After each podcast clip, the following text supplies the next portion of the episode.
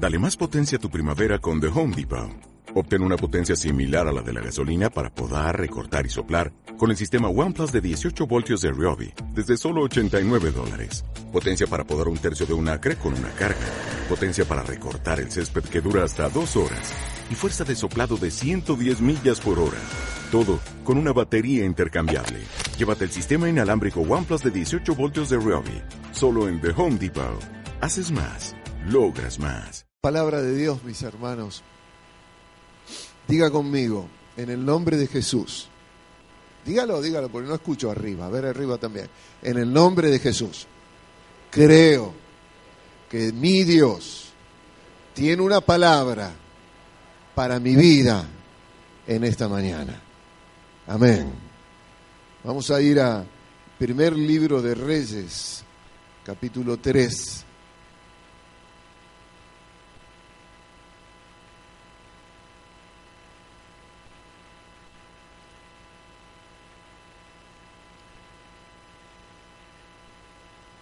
Primer libro de Reyes, capítulo 3, versículo 4. Leemos desde allí la palabra del Señor y dice, iba el rey a Gabaón. El rey era Salomón. Iba el rey a Gabaón, porque aquel era el lugar alto principal y sacrificaba allí mil holocaustos, sacrificaba Salomón sobre aquel altar. En ese momento todavía no estaba construido el templo en Jerusalén, el templo que construyó Salomón.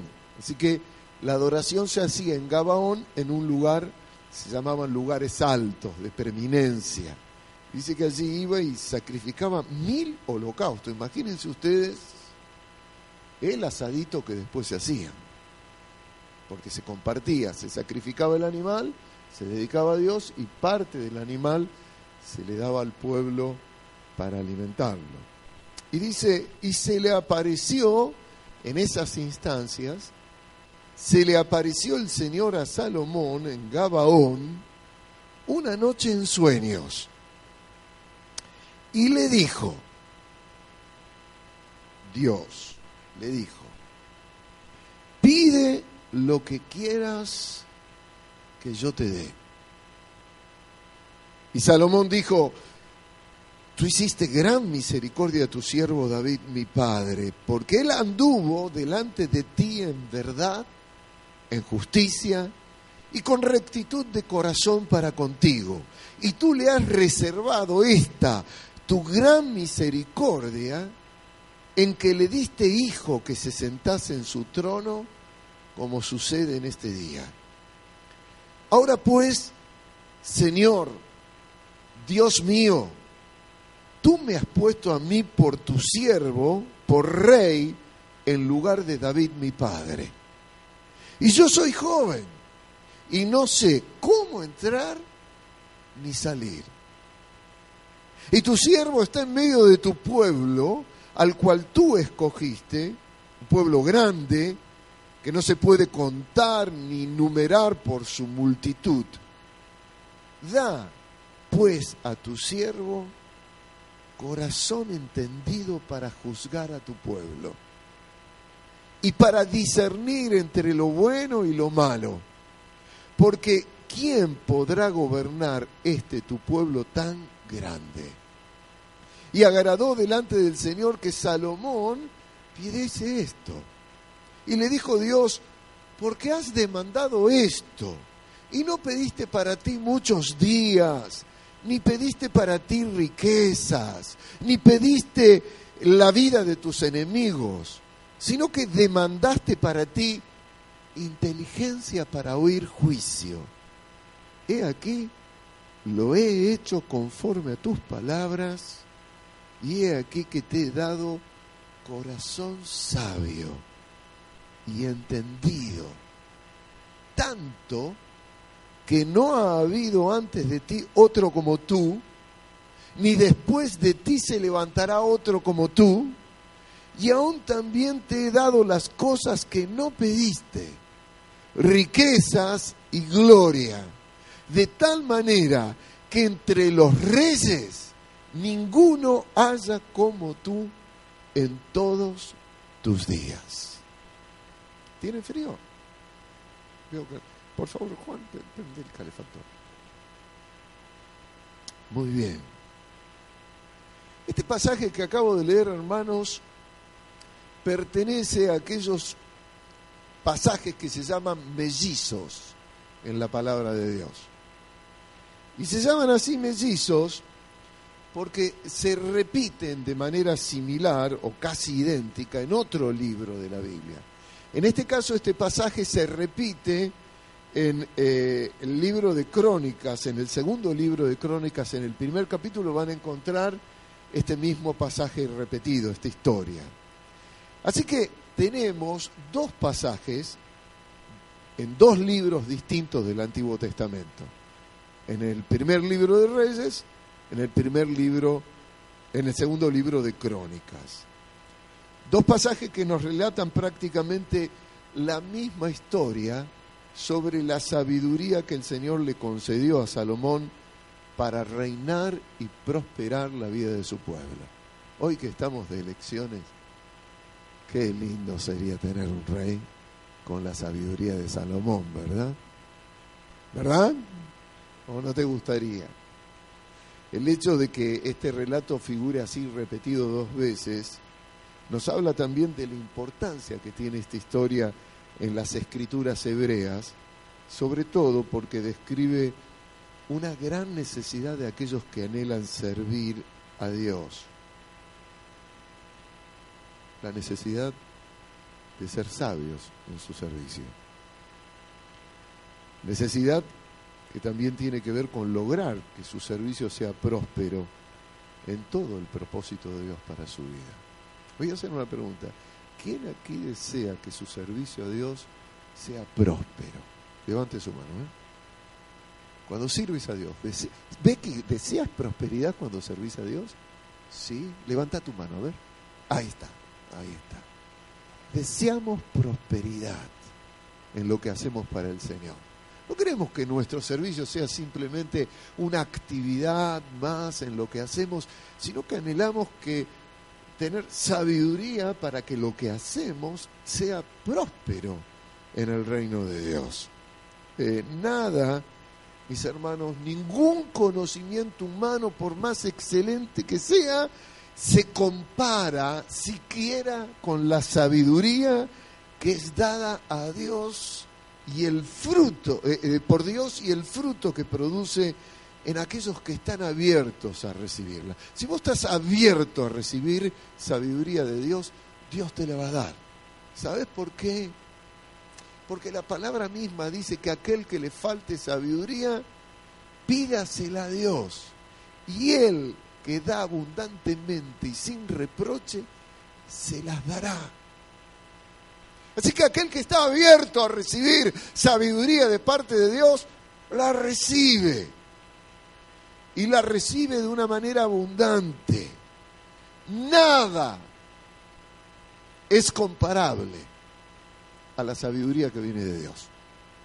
Ningún conocimiento, ninguna filosofía, ningún conocimiento psicológico, ningún coaching, ninguna cosa te va a dar la sabiduría que te puede dar Dios para servirle a Él y ser próspero en el ministerio. Fíjense ustedes lo que el capítulo 4 del libro de, primer libro de Reyes nos cuenta acerca de esta sabiduría que Dios le dio a Salomón. Dice el versículo 24, porque él señoreaba en toda la región al oeste del Éufrates, desde Tifsa hasta Gaza, sobre todos los reyes al oeste del Éufrates, y tuvo paz por todos lados alrededor. Curiosamente, el nombre Salomón, su origen hebreo, es Shalom. Y Shalom significa, pero no la paz de ausencia de conflicto, sino la paz próspera del corazón. Y dice que él señoreaba en toda esa zona, una zona inmensa, y dice que la gente tenía prosperidad de vida, tenía paz. Y dice, y Judá e Israel vivían seguros, cada uno debajo de su parra y debajo de su higuera, que es la idea de disfrutar lo que uno tiene, desde Dan hasta Bersebas, todos los días de Salomón. Cuando Dios nos da esta sabiduría, nos permite que todo lo que hacemos adquiera prosperidad. ¿Por qué? Porque la prosperidad es la paz interna del corazón que tiene la capacidad de disfrutar la vida. Aquel que le falte sabiduría, pídala, dice Dios. Si quieres sabiduría para tu ministerio, para tu servicio, es necesario que entiendas que Dios está dispuesto a dártela, pero necesita un corazón abierto, dispuesto. Realmente fue tremenda la fama de Salomón. Así en el versículo 29 del capítulo 4 dice, y Dios dio a Salomón sabiduría y prudencia muy grandes y anchura de corazón como la arena que está a la orilla del mar. Es bien exagerado esto.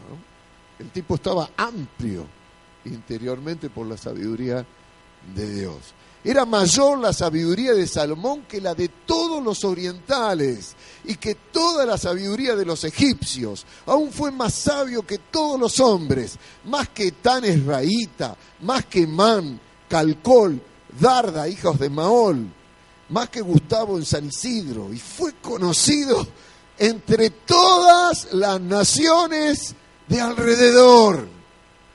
Impresionante la sabiduría que Dios le dio a Salomón. Pero permítanme un detalle más.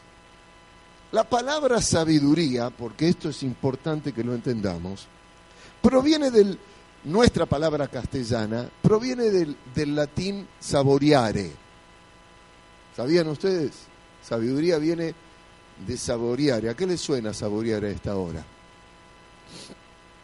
La idea atrás de esta palabra, mis hermanos, y también en el original en hebreo, es que ser sabio es mucho más que saber cosas. Nosotros en el mundo occidental, que deviene de la filosofía y del pensamiento griego, creemos que sabio es conocer mucho. Pero en el mundo oriental, de donde se viene la, la idea de la inteligencia y sabiduría, son dos cosas diferentes. Ser sabio es mucho más que saber cosas. Ser sabios es tener la capacidad de disfrutar.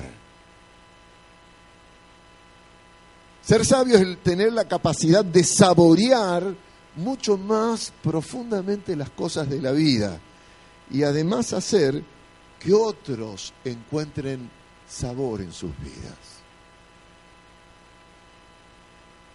Más disfrute de sus existencias. Escúchame. La sabiduría que Dios da va a permitir que disfrutes más tu vida, pero también que los que te rodean disfruten más tu vida o su vida. Observen cómo Dios le dio a Salomón esta capacidad de saborear y de disfrutar todas las cosas de la vida. Así en el primer libro de Reyes, en el capítulo 4, en el versículo 32, dice así, y compuso Salomón tres mil proverbios, y sus cantares fueron mil cinco. Qué curioso, ¿no? Mil cinco. No dice como mil, Dice, mil cinco canciones. Y dice, también disertó sobre los árboles, desde el cedro del Líbano hasta el hisopo que nace de la pared. Asimismo disertó sobre los animales, sobre las aves, sobre los reptiles, sobre los peces. Y para oír la sabiduría de Salomón venían de todos los pueblos y de todos los reyes de la tierra a donde había llegado la fama de su sabiduría. Es impresionante, hasta de los musgos que salen de las paredes, dice que supo hablar Salomón y darle sentido por causa del sabor que esa sabiduría de Dios le dio. Imagínense hacer una poesía de los musgos, de la humedad. Salomón fue capacitado notablemente por el Señor. Y saben que hoy nosotros podemos saborear también el fruto de esa sabiduría. Hay tres libros en la Biblia que él escribió que nosotros disfrutamos. Libro de Proverbios, libro de Eclesiastés y libro de Cantar de los Cantares. Tres libros bíblicos son de la autoría de Salomón. Y el Salmo 72 lo escribió Salomón. Y el Salmo 127 lo escribió Salomón. Puede decir que fue dotado por Dios de una sabiduría impresionante. Esta semana, el martes, haciendo un devocional sobre este pasaje, eh, eh, sentí el deseo de compartir esto con ustedes, mis hermanos, ya que en este tiempo estamos hablando de los dones del Espíritu Santo, de las capacidades del Espíritu Santo. Y me pareció muy importante hablarle de uno de los dones más necesarios para la iglesia de Cristo en este tiempo, el don de la sabiduría. El apóstol Pablo, cuando escribe su primera carta a los Corintios, destaca algo. Pablo dice que debemos anhelar los mejores dones para nuestro servicio como parte de la iglesia de Cristo. Dice allí en 1 Corintios 12, 31, procurad pues los dones mejores. ¿Qué significa procurar? Significa estar constantemente buscando los mejores dones. Y cuando dice esto el apóstol Pablo, lo dice en, una, en un contexto de una idea que va a desarrollar inmediatamente, que es la idea de que los mejores dones son siempre aquellos que expresan de mejor manera el amor. Ahí en 1 Corintios 12, 31 dice, procurad pues los dones mejores, mas yo os muestro un camino aún más excelente. Si yo hablase lenguas, y ahí vienen la enumeración de distintos dones. Si hablase lenguas humanas y angélicas, no tengo amor, vengo a ser como metal que resuena, címbalo que retiñe. Si tuviese profecía y entendiese todos los misterios y toda ciencia, y si tuviese toda la fe de tal manera que trasladase los montes y no tengo amor, nada soy, y si repartiese todos mis bienes para dar de comer a los pobres, y si entregase mi cuerpo para ser quemado y no tengo amor, de nada me sirve. Muchas veces mencionamos este pasaje amor, pero no nos damos cuenta que lo que promueve el amor tiene que ver con los dones. Por eso dice, procurar los dones, los mejores dones, yo muestro un camino más excelente. Es decir, que en la procura de servir al Señor con nuestros dones, el camino excelente es el amor. Así que claramente la intención de Pablo es que entendamos, mis hermanos, los mejores dones son aquellos que debemos procurar administrar porque pueden cubrir la necesidad de amor de la iglesia en este tiempo. Cuando pensamos en los dones siempre pensamos en poder, en manifestaciones. Pero cuando pensamos en los dones según la Biblia debemos pensar en cuáles son los mejores dones que puedo obtener de Dios para cubrir la necesidad de la iglesia en este tiempo. De tal manera de posibilitar de que aquellos a quienes servimos encuentren un mayor sabor en sus vidas. Vale decir, los dones son ministraciones para que aquellos a quienes sirvo disfruten más su vida. En aquel tiempo, en el tiempo de Pablo, cuando él escribió esta carta, los mejores dones estaban relacionados con lo profético. ¿Por qué? Porque en ese tiempo no, no tenían lo que nosotros sí tenemos, la Biblia. No estaba escrita la Biblia. Entonces, la iglesia, el mejor don para la iglesia tenía que ver con lo profético. Y Pablo los insta a los corintios a buscar dones que en el amor puedan darle a la iglesia sustento doctrinal, revelación. Ahí dice en Primera Corintios eh, este, que el mejor don es el don que va a reflejar. Por favor, proyectalo. Primera Corintios capítulo 14, versículo 31. Dice, seguid el amor, procurar los dones espirituales, pero sobre todo, ¿qué? ¿Qué cosa? Que profeticéis. ¿Por qué? Porque necesitaban revelación, necesitaban doctrina. Ahora, nosotros tenemos toda la revelación, tenemos toda la doctrina, tenemos la Biblia y la tenemos en diferentes versiones. No necesitamos tanto ese tipo de revelación, sino una revelación que tenga que ver con algo que nos permita todavía disfrutar más esas escrituras. En ese tiempo, el amor de Dios tenía que ver con la necesidad de revelación en este tiempo, mis hermanos, que está viviendo el mundo, en este tiempo, nosotros necesitamos de un don mejor para que la gente pueda disfrutar su vida. Y ese es el don de la sabiduría. Y ese es el don que debemos procurar tener para que acompañen las otras manifestaciones de dones espirituales en nuestro servicio. Mis hermanos, hay tanta confusión en el mundo. Hay tanta mezcla de ideas, de supuestas verdades, dando vuelta en este tiempo de la humanidad. Mato antes nos compartía cómo allí en Europa hay como una renuncia a todo lo que tiene que ver con una estructura de verdad, de la verdad, algo religioso. ¿Por qué? Porque hay mucha confusión hay mucha duda, hay muchas verdades dando vuelta. Ya prácticamente no se sabe qué es bueno o qué es malo, qué es aceptable, qué no es aceptable. Ya no se sabe lo que es digno de lo que es indigno. No se sabe qué es ser varón. No se sabe qué es ser mujer. No se sabe qué es familia. Ya no se sabe qué no es familia. Ya no se sabe qué es derecho a vivir y qué no es derecho a vivir. Hay mucha confusión.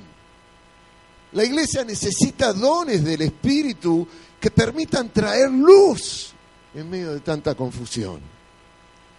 Enfrentamientos de todo tipo de verdades, entre comillas. Abortistas contra no abortistas. Veganos contra carnívoros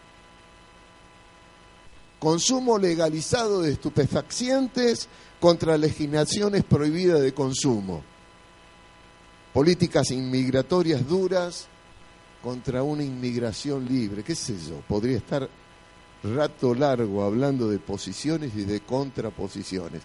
¿Dónde está la verdad? dice el mundo. Vivimos en un mundo confuso, donde el valor y los valores de la vida cada vez están más deteriorados. Y por supuesto, mis hermanos, la consecuencia es que cada vez más muchos pierden la capacidad de disfrutar, de saborear sus vidas. La ausencia de valores sabios de vida está destruyendo la existencia humana.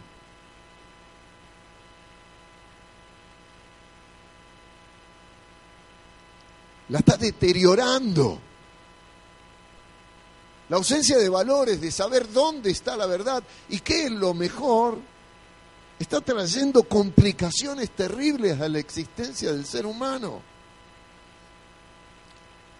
Hoy hay más información que nunca dando vuelta y sin embargo cada vez hay más confusión que nunca. Las redes sociales nos comunican con un montón de panoramas y ventanas de posibles verdades. Y cada vez el ser humano está más y más confundido. Y en todos los planos de la vida. Y eso es lo que hace que el ser humano cada vez disfrute menos su vida. Cada vez la saborea menos. ¿Por qué? Porque hay como una gran verdad mentirosa dando vuelta. Yo la llamo el gran lema humanista, la gran mentira satánica. Si querés ser feliz, viví haciendo lo que se te da la gana. Porque como no hay valores y no hay verdad, lo que se me da la gana es lo que me va a hacer feliz. Y lamentablemente cada vez se está perdiendo más sabor a la existencia, ¿sí o no? Ahora, pregúntense ustedes por qué tanto alcohol. Pregúntense ustedes por qué en cada propaganda de cerveza hay jaja, alegría, dicha. Mentira. Lo que están diciendo es, si querés disfrutar, toma mucha cerveza. ¿Por qué? Porque la gente no disfruta su existencia. Pregúntense ustedes por qué tanta droga.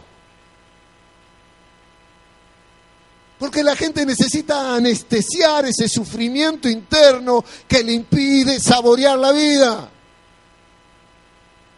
Pregúntense, mis hermanos, ¿por qué tanta sexualidad sin límites?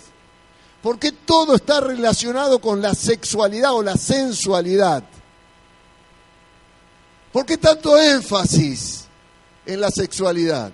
Porque la gente no disfruta ya. No saborea la existencia. Porque desesperadamente a la gente se le está perdiendo el sabor de vivir. Es en ese ambiente, mis hermanos, donde nos movemos. Todos los días te estás moviendo en ese ambiente de ausencia de sabor a la vida. Yo me río porque ahora más que nunca hay programas de gourmet. ¿Sí o no? ¿Por qué? ¿Por qué tanto énfasis en el sabor?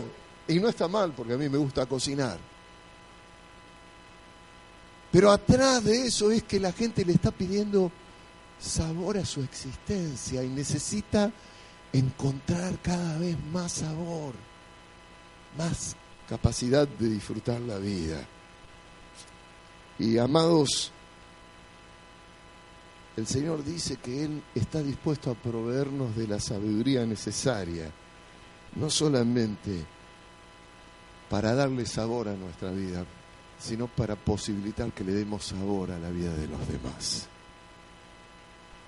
Por algo Jesús dijo, ustedes son la sal de este mundo. ¿Y qué es lo que le da sabor a la vida? El amor de Dios. Por eso el Señor está dispuesto a otorgarnos el don de la gracia de la sabiduría, para que nosotros estemos en condiciones de darle sabor a la existencia de este mundo y hacer que la gente pueda disfrutar más su vida.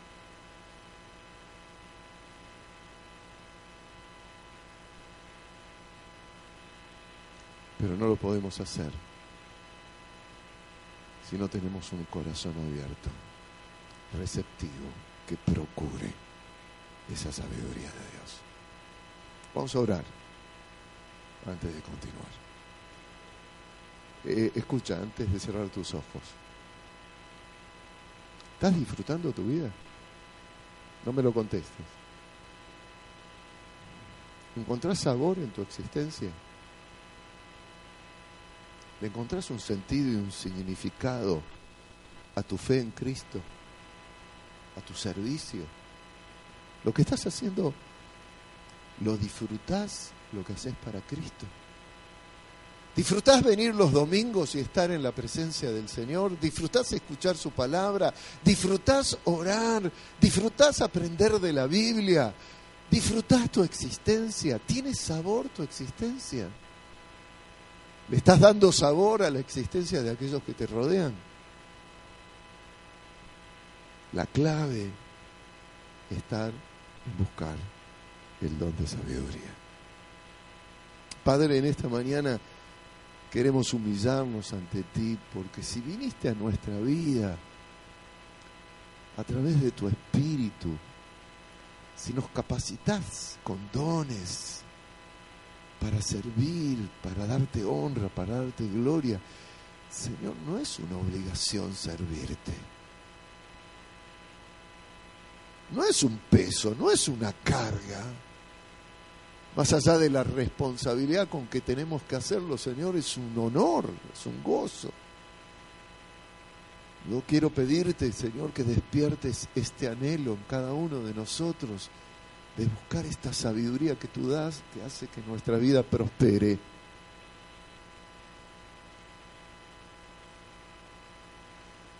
Y que la vida de aquellos que nos rodean también prospere por esta gracia.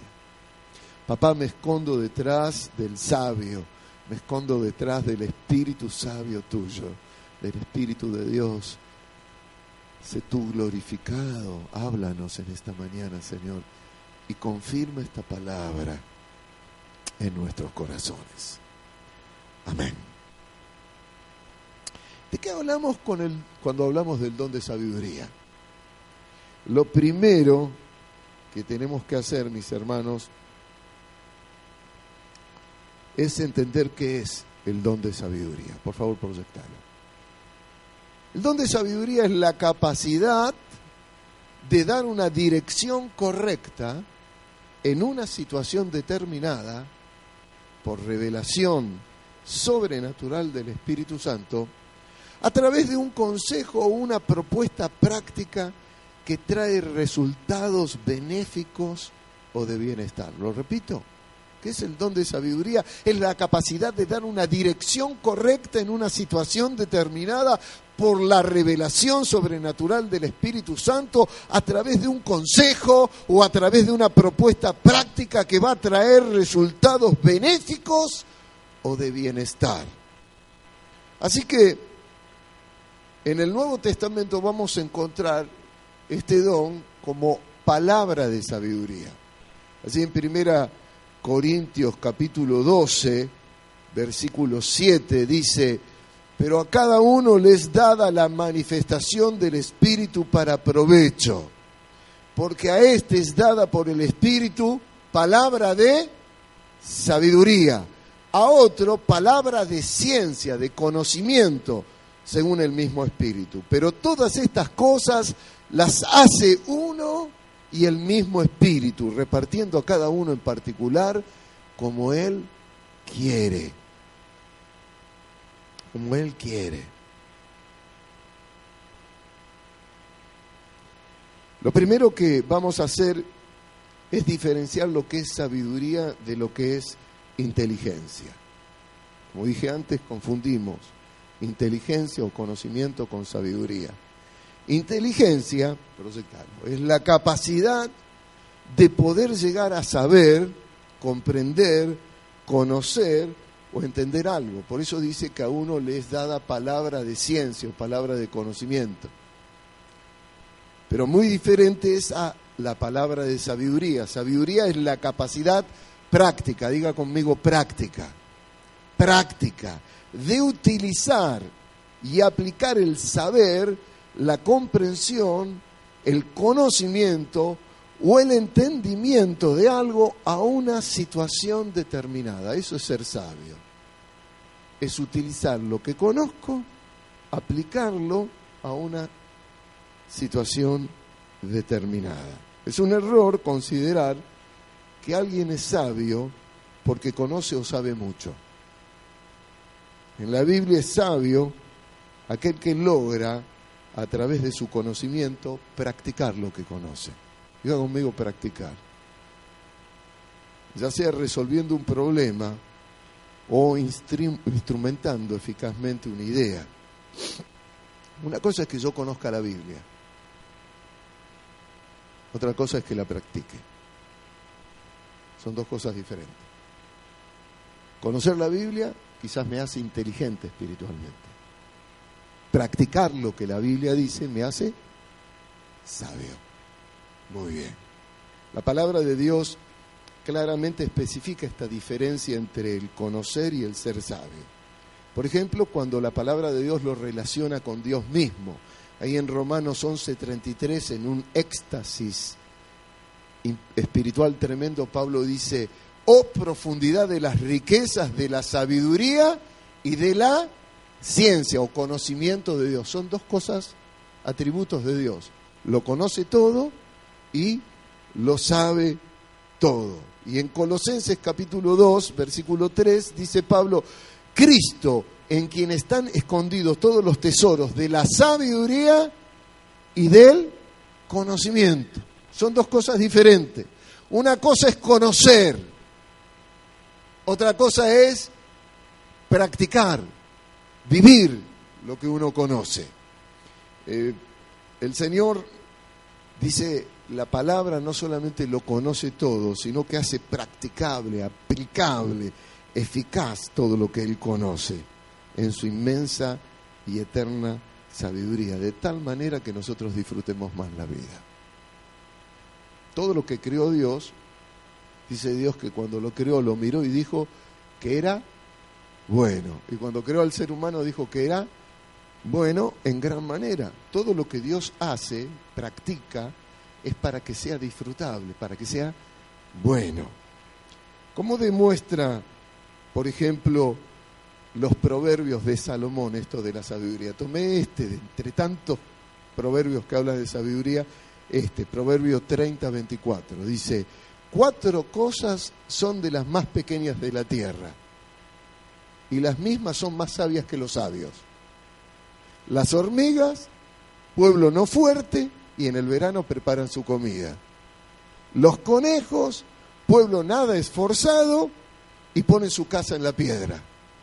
Las langostas, que no tienen rey, y salen todas por cuadrillas. Las arañas, en realidad en el obreo más que araña es lagartija, que atrapas con la mano y está en los palacios del rey. ¿Cómo demuestran que son más sabias que los sabios estos, estos bichitos? Fácil. Las hormigas en su previsión, trabajando. Los conejos en su conciencia de peligro, edificando sus guaridas entre las piedras, en lo alto. Las langostas cooperando entre sí. Y las lagartijas eliminando eh, insectos dañinos. Vale decir que la sabiduría tiene que ver con, en la Biblia, tiene que ver con la correcta aplicación del conocimiento que alguien tiene. No solamente con saber cosas.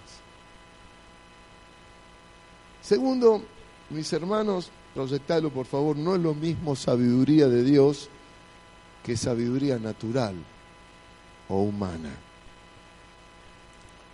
Hay gente que también quizás sea brillante para aplicar su conocimiento y la podemos llamar sabia, pero lamentablemente puede aplicar también esta capacidad para el mal.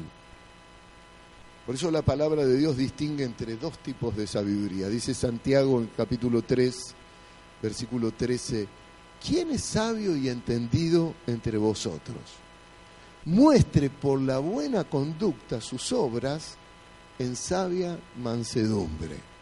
Pero si tenéis celos amargos y contención en vuestro corazón, no os jactéis ni mintáis contra la verdad, porque esta sabiduría no es la que desciende de lo alto, sino terrenal, animal y diabólica. Porque donde hay celos y contención, allí hay perturbación y toda obra perversa. Pero la sabiduría que es de lo alto es primeramente pura, después pacífica, amable, benigna, llena de misericordia y de buenos frutos, sin incertidumbre ni hipocresía. Amados hermanos, si ustedes quieren reconocer el don de sabiduría que proviene de Dios, se puede distinguir de la sabiduría humana por el ambiente de sanidad relacional y prosperidad que produce en la iglesia. La sabiduría de Dios siempre hace más disfrutable la vida, dándole más sabor a todo. Amén. Yo puedo ser sabio, pero si lo que hago al servir, al practicar ese conocimiento, no trae disfrute, sabor, buenas relaciones, estima, amistad, fraternidad, compañerismo, entonces no es una sabiduría de Dios. Pero cuando en el don de sabiduría me muevo con mi don, siempre el ambiente de lo que se produce va a ser de una notable experiencia de buenas relaciones. Tercero, la palabra de sabiduría que leímos antes, escrita por el apóstol Pablo a los Corintios, es la revelación sobrenatural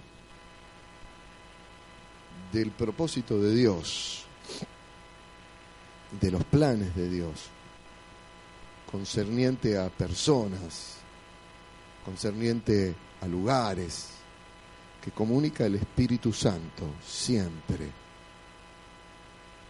en sus propósitos. Proyectalo, por favor. Palabra de sabiduría es la revelación sobrenatural del propósito y los planes de Dios en lo concerniente a personas, lugares o cosas que comunica el Espíritu Santo a quien Él quiere para producir provecho, prosperidad o un fin específico de bien en su pueblo. Por ejemplo, Dios le dijo a Noé que iba a traer un diluvio a la tierra, pero también le dio un diseño para construir un arca. Y cuando Noé hizo lo que Dios le dijo, lo que Dios le dijo, esa sabiduría permitió que él salvase su vida, la vida de su familia y de un montón de parejas de animales. Cuando Dios me habla algo, es para provecho. Por ejemplo, Dios le reveló a José el sueño que tuvo el faraón. Cuando le reveló el sueño que tuvo el faraón, le dio también una estrategia para que él pudiera elaborar un plan económico de tal manera que se pudiese salvar los egipcios y la familia de los hebreos. Cuando José revela el sueño al faraón, también le da la estrategia que Dios le ha dado. Al ponerla en práctica, eso permitió que se salvaran todos. En el libro de los Hechos nos encontramos con un gran problema que tuvo la iglesia recién nacida, que fue que se pusieron unos en contra de otros, mejor unas en contra de otras, porque las mujeres judías se pusieron, las mujeres gentiles o griegas se pusieron contra las mujeres judías. Entonces fueron con el problema los apóstoles y el Señor les dio esta sabiduría. Dice, entonces los doce convocaron a la multitud de los discípulos y dijeron, no es justo que nosotros dejemos la palabra de Dios para servir a las mesas. Buscad pues, hermanos, de entre vosotros a siete varones de buen testimonio, llenos del Espíritu Santo y de... ¿Y de? a quienes encarguemos de este trabajo y nosotros persistiremos en la oración y en el ministerio de la palabra. Agradó la propuesta a toda la multitud, eligieron a Esteban, varón lleno de fe del Espíritu Santo, a Felipe, Prócoro, Nicarón, Timón, Parmenas, Nicolás, prosélitos de Antioquía, a los cuales presentaron ante los apóstoles quienes orando le impusieron la mano. ¿Por qué menciono esto y me quedé acá? Porque para servir las mesas se requería de sabiduría. El Señor le dio sabiduría a los apóstoles para resolver un problema que podía dividir la iglesia, pero también ellos marcaron que aquellos que eligieran tenían que ser llenos de fe, llenos del Espíritu Santo y llenos de sabiduría. Para servir se requiere tener la capacidad de conocer la voluntad de Dios y ponerla en práctica.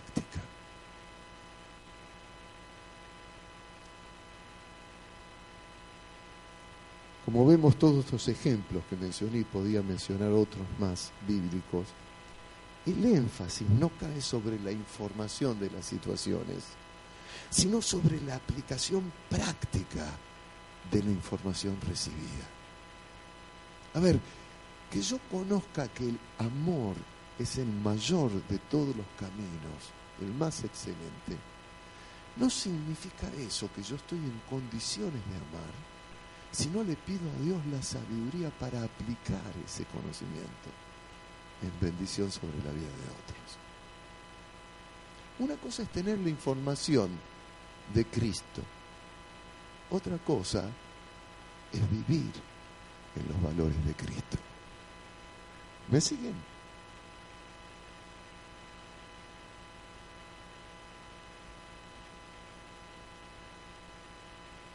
Es la capacidad de dar soluciones y desarrollar prósperamente la vida del pueblo de Dios. Cuarto, es un don tan necesario que la misma palabra de Dios nos motiva a procurarlo como uno de los mejores dones que podemos recibir por gracia. Para pensar, ¿cuántas veces le pediste al Señor que te dé sabiduría al servir en la iglesia o a través de la iglesia? Porque no se trata que descubras tu don. Se trata si ese don va a estar acompañado por sabiduría para ser útil. Por ejemplo, los corintios tenían un montón de dones. El apóstol Pablo, los hemos estado viendo, les dice que ustedes están bendecidos, completos con todo tipo de don. Pero ¿qué pasaba en la iglesia? No había sabiduría para administrar los dones. ¿Y cómo los termina tratando el apóstol Pablo? De carnales. La iglesia de Corinto es un ejemplo de que yo puedo tener la información, puedo tener la capacidad, pero me falta la sabiduría para aplicar esa capacidad, esa información para bendición de los demás. En este sentido, creo que podemos tomar ejemplo de Salomón, de la actitud que tuvo Salomón cuando el Señor lo puso como rey sobre su pueblo. Fíjense, primer libro de Reyes 3, versículo 4. Iba el rey a Gabaón porque aquel era el lugar alto principal, sacrificaba allí mil holocaustos, sacrificaba a Salomón sobre aquel altar. Y se le apareció el Señor a Salomón en Gabaón una noche en sueños y le dijo, le dijo Dios, pide lo que quieras que yo te dé. Y Salomón dijo, tú hiciste gran misericordia a tu siervo David, mi padre, porque Él anduvo delante de ti en verdad, en justicia, con rectitud de corazón para contigo, y tú le has reservado esta gran misericordia en que le diste hijo, en que se sentase en su trono como sucede en este día. Ahora pues, Señor Dios mío, tú me has puesto a mí, tu siervo, por rey en lugar de David, mi padre. Ya tengo ministerio. Pero yo soy joven no sé cómo entrar ni salir. Y tu siervo está en medio de tu, de tu, pueblo al cual tú escogiste, un pueblo grande que no se puede contar ni numerar por su multitud. Da pues a tu siervo corazón entendido para juzgar a tu pueblo y para discernir entre lo bueno y lo malo, porque ¿quién podrá gobernar este tu pueblo tan grande? Quisiera que nos quedemos pensando en esto que le dijo Dios a Salomón. Pide lo que quieras que yo te dé. Mirando tus circunstancias hoy, si Dios se revelara y te diga, pedime lo que quieras que yo te dé, ¿qué le pedirías?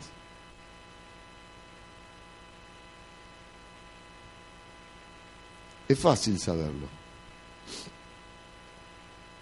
frente a lo que hoy te pasa, frente a lo que hoy estás atravesando, ¿qué le estás pidiendo al Señor?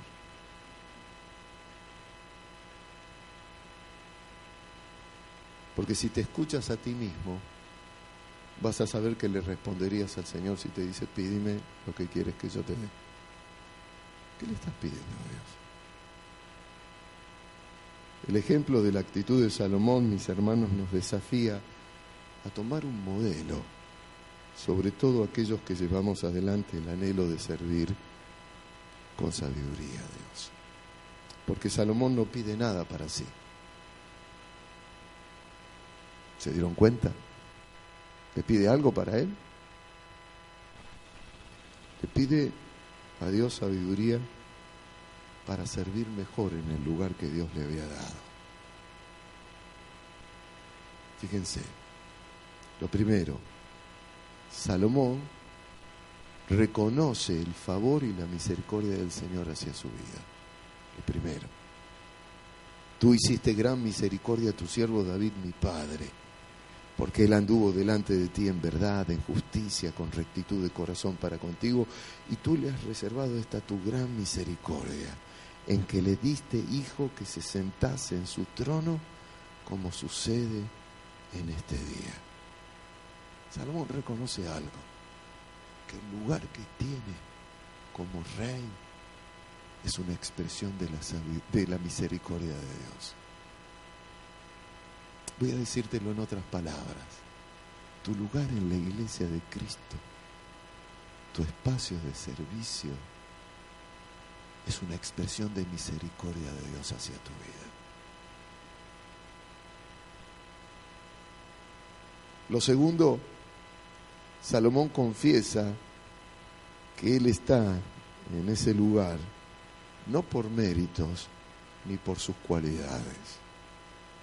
Dice en el versículo 7, ahora pues, Señor Dios mío, tú me has puesto a mí, tu siervo, por rey en lugar de David mi padre, y yo soy joven, no sé cómo entrar ni salir.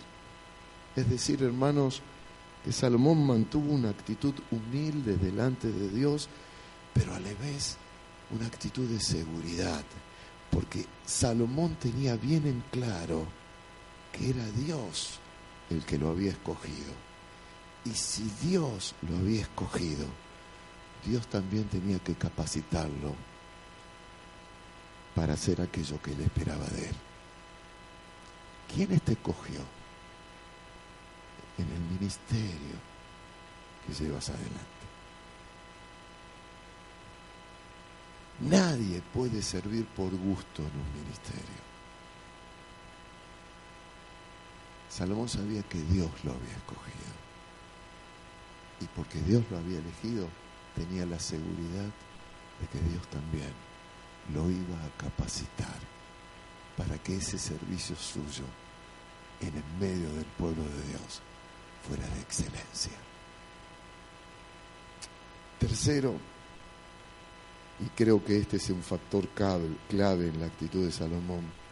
Salomón tenía pleno entendimiento que el pueblo a quien le tocaba servir le pertenecía a Dios, no a él.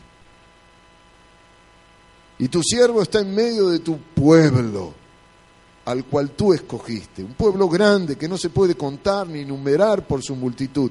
Da pues a tu siervo corazón entendido para juzgar a tu pueblo y para discernir entre lo bueno y lo malo, porque ¿quién podrá gobernar este tu pueblo tan grande? ¿Se dieron cuenta cuántas veces le dice tu pueblo? Salomón tenía conciencia de que ese pueblo al cual él le tocaba servir no le pertenecía a él, le pertenecía a Dios. No era su pueblo, no era su ministerio, no era sus dones, era el pueblo que le pertenecía a Dios. Por lo tanto, Salmón entendía que él simplemente era un administrador de lo que le pertenecía a Dios. ¿Qué somos? Administradores de lo que le pertenece a Dios. Por lo tanto, sus decisiones debían ser las mejores, las más oportunas. Su juicio debía ser en el pueblo recto, prudente, justo, para poder edificar y prosperar a ese pueblo. Y digo que por sobre todo esta actitud es clave, porque cuando hablamos de los dones del Espíritu Santo, debemos tener muy en cuenta, hermanos, que si bien servimos a personas en y a través de la iglesia, esas personas nos han sido encomendadas por Dios. Y que por ser pertenencia del Padre, debemos esmerarles, esmerarnos en darle lo mejor que podamos en el uso de los dones que nos han sido impartidos por el Espíritu de Dios. Porque los dones para eso nos han sido impartidos. De no ser así, ¿para qué Dios nos proveería de algo suyo? Dios nos da lo mejor suyo para que demos lo mejor a quienes servimos. ¿Escucharon lo que dije? Dios nos da lo mejor suyo para que demos lo mejor a aquellos a quienes servimos. No nos podemos apoderar de aquello que le pertenece a Dios. Si algún día te mudas de localidad y te vas a otro lugar y buscas una iglesia, por favor, hermano, hermana, nunca permitas que se apoderen de tu vida.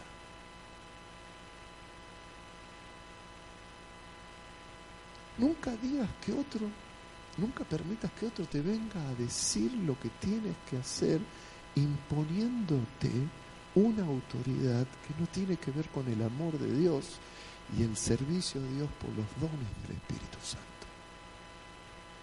Dios te ha hecho libre para que tú con tus dones puedas decidir cómo impartirlos y ministrarlos en amor a otros. Por esta confusión que hay en el mundo. Muchas personas son parte de una iglesia que es manipulable. No en la verdad de Dios. Salomón tenía tanta humildad, era rey. Pero le dice a Dios, yo no sé cómo entrar ni salir de aquí. No sé qué hacer con este pueblo tan grande que tienes. No sé entre discernir entre lo bueno y lo malo. Dame sabiduría, Señor, para dar lo mejor a aquellos a quienes sirvo.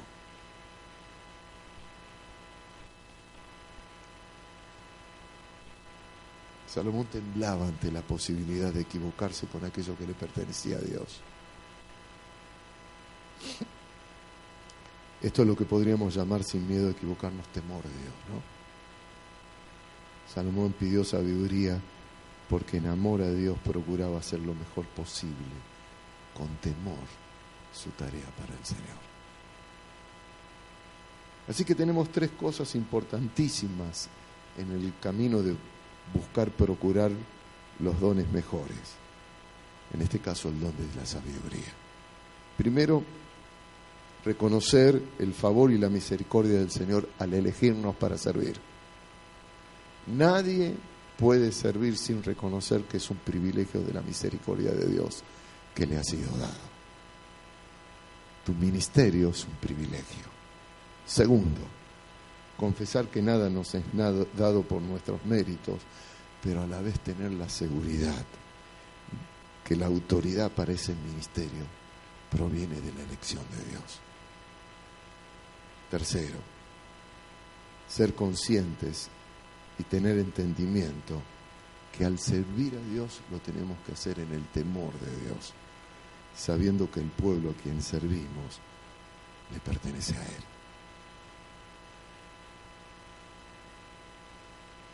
En hebreo, cuando Salomón le dice, dame un corazón entendido, tiene que ver con la disposición a escuchar.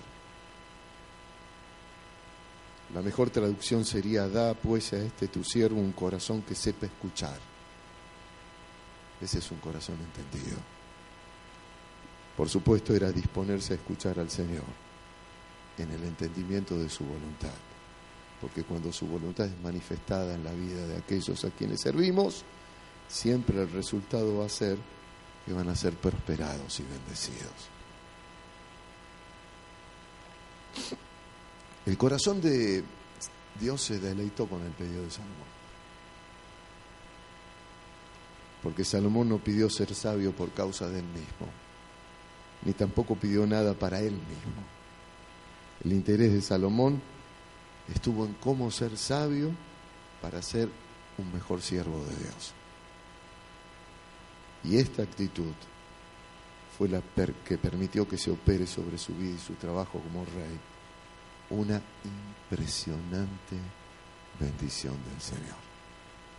Cada vez que en tu corazón se mueve el deseo de servir lo mejor posible a Dios, el corazón de Dios se deleita por ese deseo. Dicen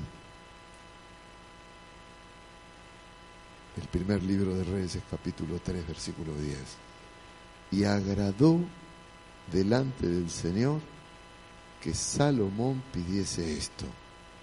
Y le dijo Dios, porque has demandado esto, y no pediste para ti muchos días, ni pediste para ti riquezas, ni pediste la vida de tus enemigos, sino que demandaste para ti la inteligencia para oír juicio. He aquí, lo he hecho conforme a tus palabras. He aquí que te he dado corazón sabio y entendido, tanto que no ha habido antes de ti otro como tú, ni después de ti se levantará otro como tú. Y aún también te he dado las cosas que no pediste, riquezas y gloria, de tal manera que entre los reyes ninguno haya como tú en todos tus días. Cuando pedimos un corazón sabio para servir, Dios se encarga de darnos todas las otras cosas que necesitamos en nuestra vida. Vamos a orar. Pero termino con este proverbio. Proverbio capítulo 24, versículo 3. Con sabiduría se edificará la casa. Con prudencia, dice Salomón, se afirmará.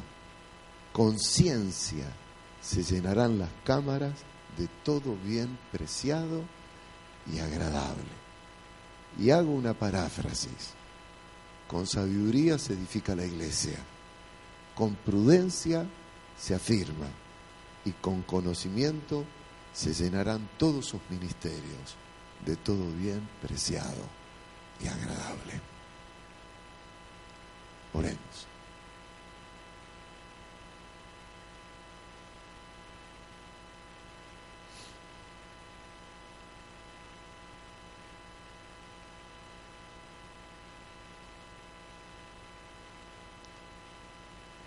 Señor, danos la gracia en este momento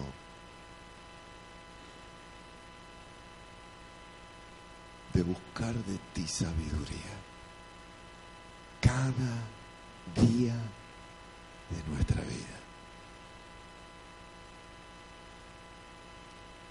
Sabiduría para tomar elecciones de vida.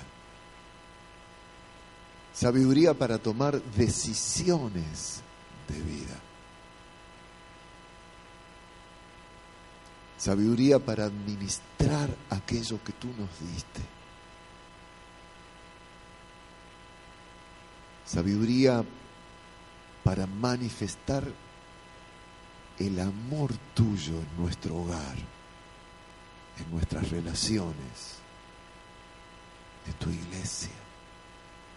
Sabiduría para servir, Señor, para que no se nos vaya la vida vanamente en un entretenimiento religioso, sino que podamos practicar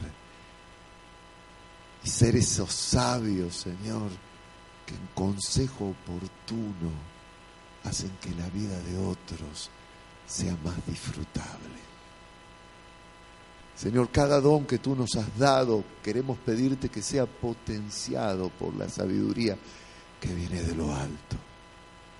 Señor, ministranos de tu gracia en la abundancia, Señor, del conocimiento de tu voluntad. Señor, haznos un pueblo sabio, un pueblo que sepa vivir, un pueblo que sepa elegir los caminos correctos. Pablo, Padre, como Pablo decía, que procuremos los dones mejores Señor, ayúdanos a procurar ser servidores sabios, que ministren de ti en este mundo que tanto lo necesita.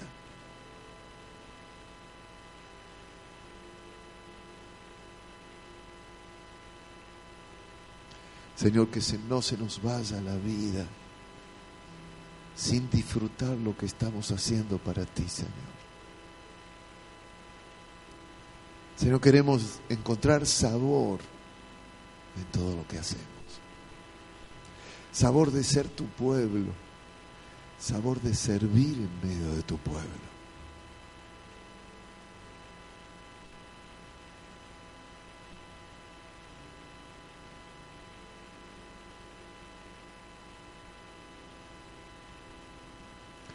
Pide lo que quieras que haga por ti.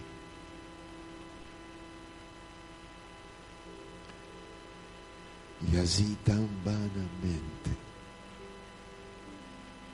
estamos pidiendo cosas que nos serían añadidas por la misericordia de Dios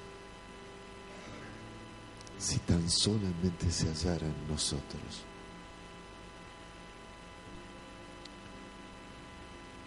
el deseo, el anhelo de usar lo mejor posible lo que Él nos ha dado para servirle.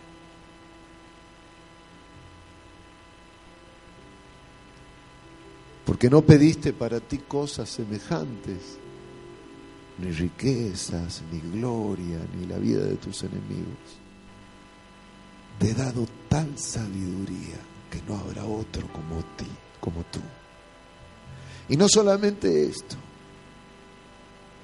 añadiré riquezas y gloria a tu reinado. Y no hubo otro tan sabio y tan próspero como Salomón.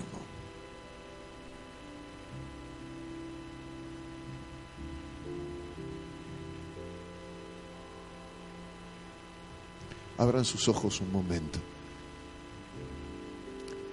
Leí en esta semana tantas veces